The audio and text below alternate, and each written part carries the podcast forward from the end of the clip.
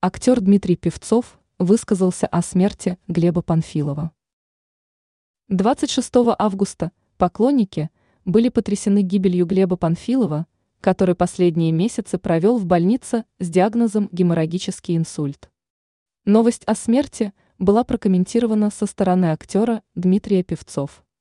В официальном телеграм-канале Певцова написано о том, что актер работал с Панфиловым на протяжении определенного срока. Певцов отметил, что Панфилов был его крестным в кино и театре.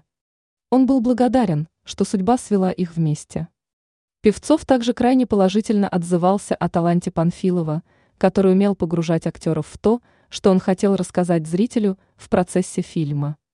Певцов добавил, что Панфилов постоянно возвращался к сути материала и давал советы – это позволяло актерскому составу получать удивительные результаты. Актер принес соболезнования сыну Чуриковой и Панфилова, а также другим родственникам режиссера.